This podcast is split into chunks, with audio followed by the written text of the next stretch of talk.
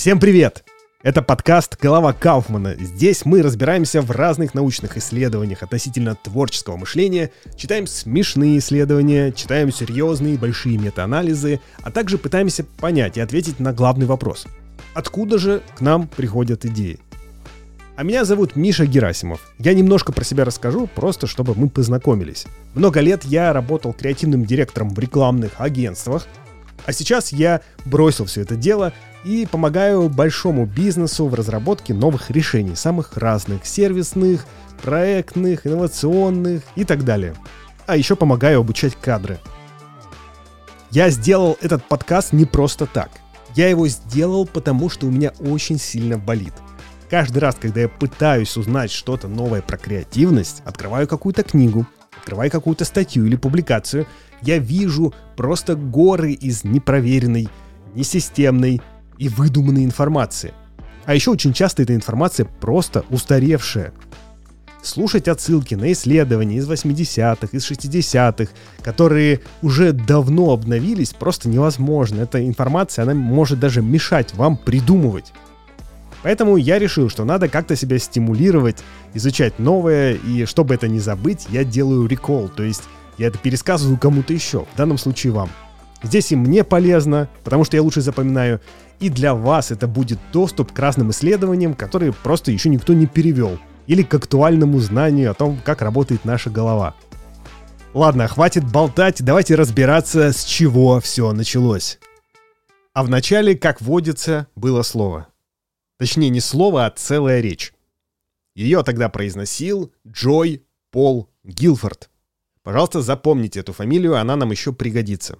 Он тогда только-только стал новым президентом Американской психологической ассоциации. И представьте себе, 5 сентября 1950 года огромный зал, сидят сотни психологов. А, они все собрались в Пенсильвании, чтобы послушать э, программную речь нового президента. Он должен сказать что-то важное, как бы задать вектор ближайших научных изысканий. И то, что он тогда сказал, сейчас, конечно же, не вызвало бы ни трепета, ни удивления, ни даже вскинутой брови. Ведь э, он просто сказал, надо поглубже изучать креативность.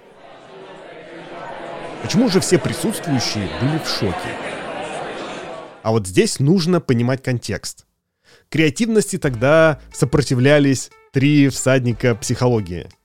Бихевиористы, фрейдисты – ну и просто психологи в общем. С одной стороны, с 1920-х годов балом правил бихевиоризм.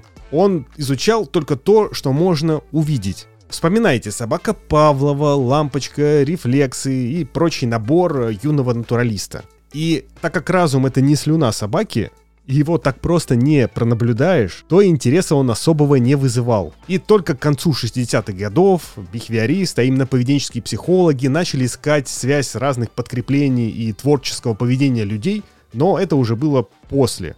С другой стороны, в 50-х был популярен фрейдизм. А фрейдизм прятал творчество куда-то в подсознание, да, клал его на полочку где-то между подавленными сексуальными желаниями и вызванными ими же неврозами. И в целом, конечно, современные фрейдисты уже изучают творчество более предметно. Даже добавляют туда немного Ясперса с его экзистенциализмом, чтобы все выглядело, ну, совсем серьезно. Но, конечно же, наибольшие вопросы вызывала креативность сама по себе у психологов в целом. Дело в том, что тогда она пряталась под огромной ширмой интеллекта, то есть считалась просто его частным случаем. И никто особо не думал креативность из этой тени интеллекта вытаскивать. Кроме Джоя Пола Гилфорда. И вот он сказал свою речь.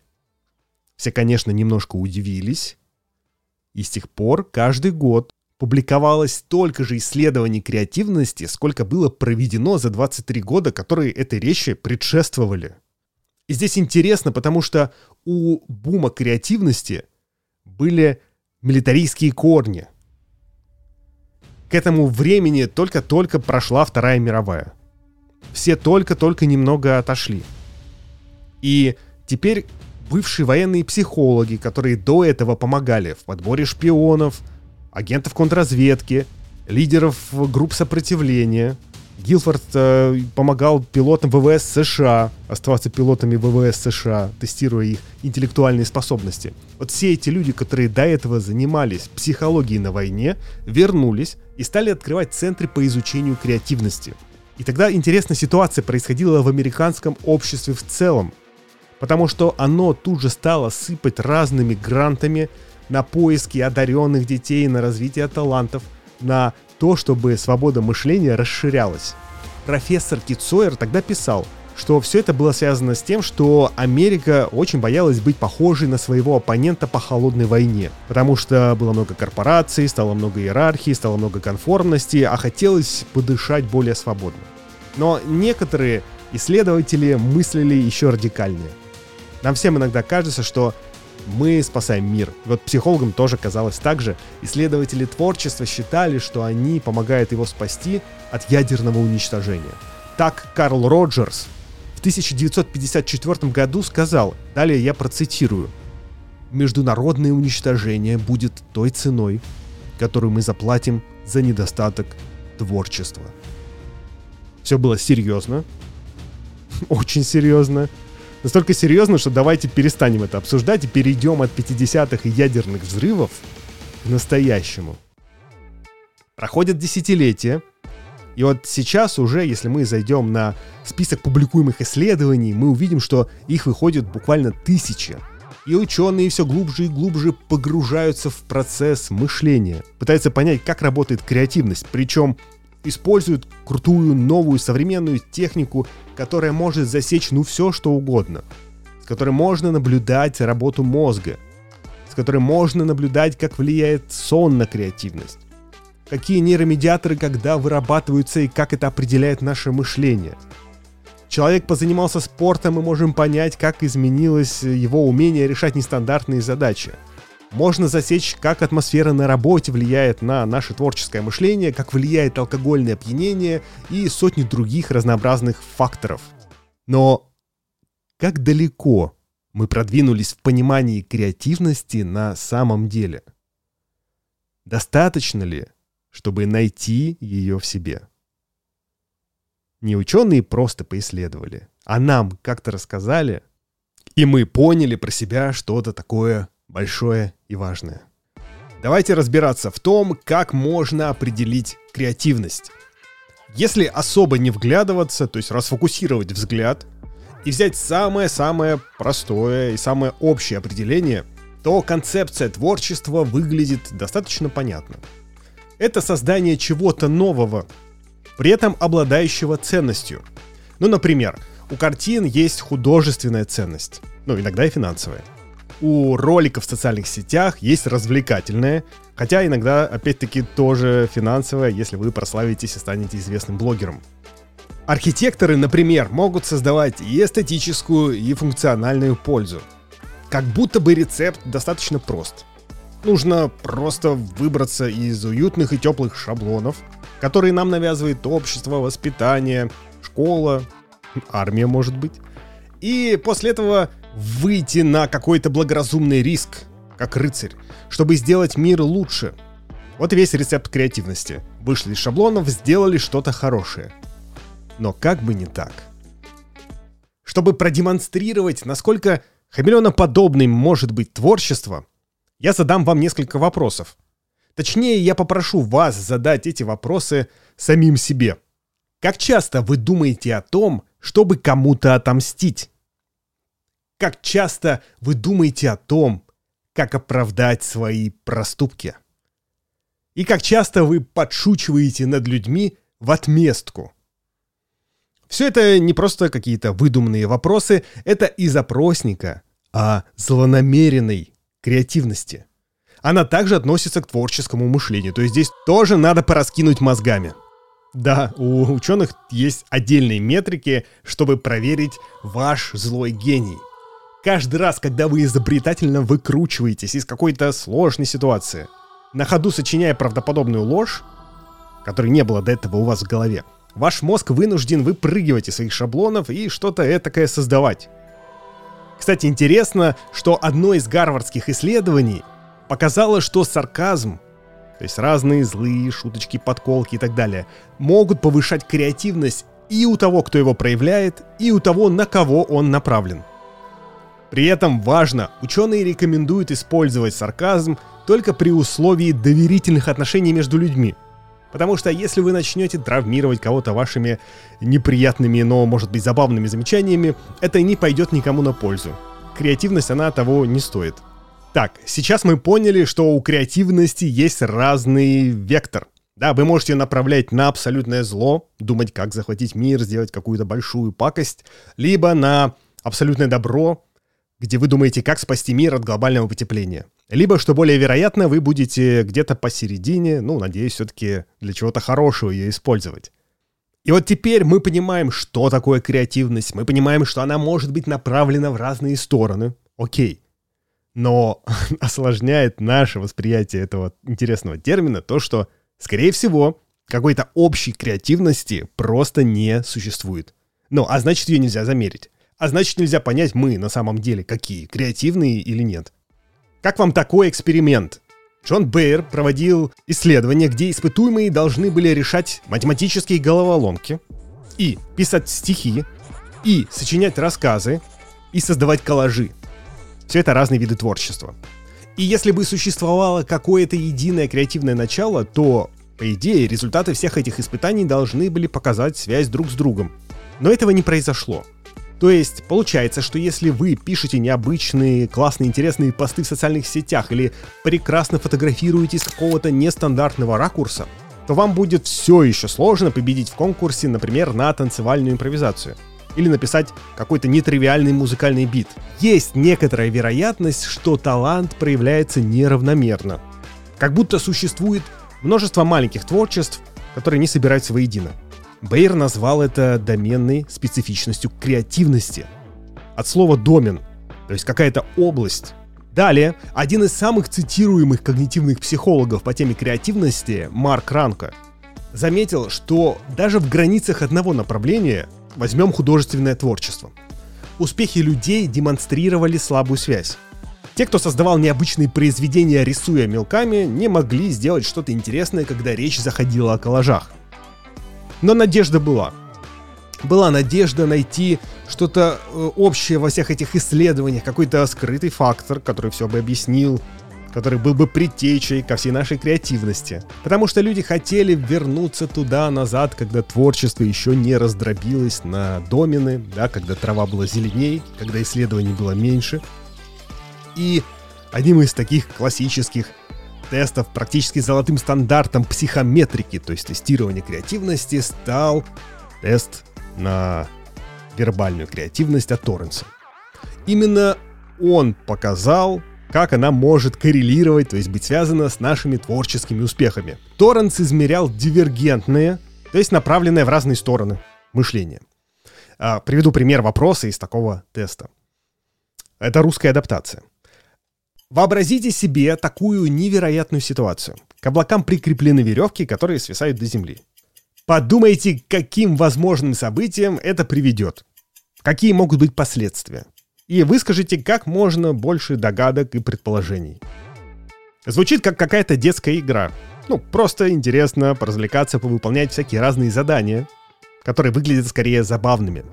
Но детей, которые получили высокие оценки в таких тестах, Дети проходили их в 1958 году. Нашли через 20 лет и проверили их творческие успехи. Оказалось, что они были. То есть те, кто лучше сдавал тест на необычные способы улучшения игрушки или альтернативное применение для скрепки, проявляли свое творческое начало лучше. Это называется лонгитюдные исследования, то есть исследования, которые идут на одной популяции, на одних и тех же людях в течение большого количества лет. Но здесь нужно проговорить дисклеймер – потому что многие ученые на самом деле скептически относятся к этому методу исследования. Я говорю именно про тест Торренса, потому что он не всегда воспроизводится, и потому что, возможно, он измеряет самые поверхностные аспекты творческого мышления. Но у нас не так много таких глобальных, лонгитюдных больших исследований, поэтому мы все все-таки дружно любим тест Торренса на вербальную креативность. Ученые стали искать дальше — все-таки надеясь найти какой-то один общий фактор креативного мышления. И в 2009 году Кауфман Коул, Бэйр исследовали несколько тысяч человек и 56 зон проявления креативности. Оказалось, что общий фактор, не зависящий от наших специфических навыков э, в письме, в танце или рекламе, показывал связь с разными видами творчества. Нужно было просто побольше людей для исследования и несколько гениальных умов психологов. При этом важно, что помимо этого общего фактора были и предметные знания людей о том, как работает конкретный домен, в котором они себя проявляют. И именно предметная креативность вносит самый большой вклад в наш успех. Но это логично. Если вы копирайтер в рекламном агентстве, то вам понадобится весь арсенал литературных приемов и какая-то практика их применения для бизнеса. То есть, чтобы быть успешным, здесь недостаточно обычных эвристик, да, алгоритмов решения задач, универсальных для всего. Ну а если вы занимаетесь проектной деятельностью, делаете какие-то инновации на рабочем месте, то умение танцевать вам может не пригодиться. Здесь нужно набирать какие-то конкретные creative problem solving инструменты, которые работают для вашей области. И что же получается? Есть одна большая креативность, но она постоянно разбивается на части. И мне очень нравится одна из моделей, которая пытается преодолеть разрыв в понимании вот такого дискретного творчества. Это модель парка развлечений Кауфмана.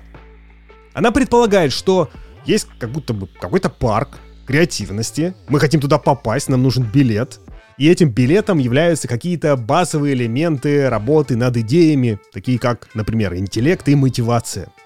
Мы прошли в парк, идем и думаем, куда бы нам здесь отправиться. Вот есть аквапарк, есть зоопарк, какие-то большие области. Им могут соответствовать домены какого-то глобального типа, например, наука и искусство, или другие какие-то большие сферы, где можно проявлять творчество. Мы зашли в одну из зон и думаем, на каком конкретном аттракционе нам хочется покататься. И вот этот конкретный аттракцион, он уже отвечает за совсем, опять-таки, специфические навыки. Например, мы хотим проявить творчество, скажем, в фигурном катании и придумывать новые необычные решения, как нам сделать тулуп по-другому, да, нам нужны конкретные знания из фигурного катания. И если мы хотим разобраться в своей креативности, то нам нет особого смысла измерять только общие уровни творчества или ругать себя за то, что мы как-то неудачно себя проявили в какой-то конкретной предметной области, например, в написании романа. Да, может быть, роман просто не наш, а наша это стихи, либо танцы, либо что-то другое, еще более интересное. Мне кажется, что в такой дискретной креативности есть некоторое успокоение. И здесь я хочу рассказать историю, которая меня в свое время сильно травмировала. Я когда-то жил в не очень большом городе, в миллионнике, но не очень большом. И к нам как-то приехал специалист аж из самой Москвы. Мне казалось, что если я себя как-то проявлю при этом специалисте, то он меня заберет э, на крыльях, я не знаю, денег и бизнеса, и куда-то там пристроит. В общем, надо было что-то прекрасное при нем сделать, и вот моя креативность будет наконец-то замечена. Но чем больше я старался, тем хуже у меня получалось. Так часто действительно бывает с разными креативными задачками. И в конце концов я прошел испытание хуже всей группы.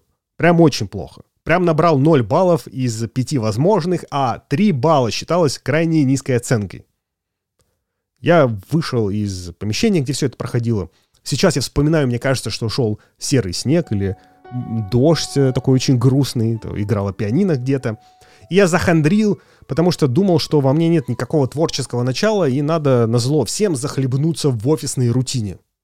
И я тогда чуть не бросил креативность вообще. То есть хотел уйти из рекламы и пойти, не знаю, ну, чем-то заниматься, что мне тогда казалось скучным. Это сейчас я знаю, что креативность, она разбивается на домены, на отдельные области, и если у вас не проявляется творческое мышление, возможно, вы просто не нашли вектор своего приложения талантов. Мало того, успех прохождения испытаний зависит от разных факторов. Так, например, в 2008 году проводили исследование, в котором одной группе показывали логотип IBM, а другой логотип Apple. После чего они решали тесты на нестандартное мышление. Группа, увидевшая яблоко, показала значительно лучшие результаты, лучше справились. Потому что получила внутреннюю установку на инновационные решения. И меня немножко умиротворяет тот факт, что не обязательно участвовать в этой большой крысиной гонке творческих успехов, где все пишут посты в социальных сетях, какие они молодцы, чего они добились. Потому что можно просто с любовью делать свое дело. Исследования показывают, что если мы действительно испытываем радость, занимаясь той или иной деятельностью, то более вероятно раскроется наше творческое начало. Точнее, физиологически повысится гибкость нашего мышления, и нам будет проще управляться с памятью. Здесь большой привет дофамину, серотонину и другим нейромедиаторам, которые помогают нам думать лучше. При этом я не могу не отметить, что проходить тесты на умение разрывать шаблоны в разных доменах, это прям круто. Это интересно. Это, мне кажется, может быть отдельным способом развлекать себя. Так, например, один из тестов предполагает протестировать свою креативность в научном домене путем поиска вариантов обнаружения пришельцев, которые пытаются скрыться и маскируются.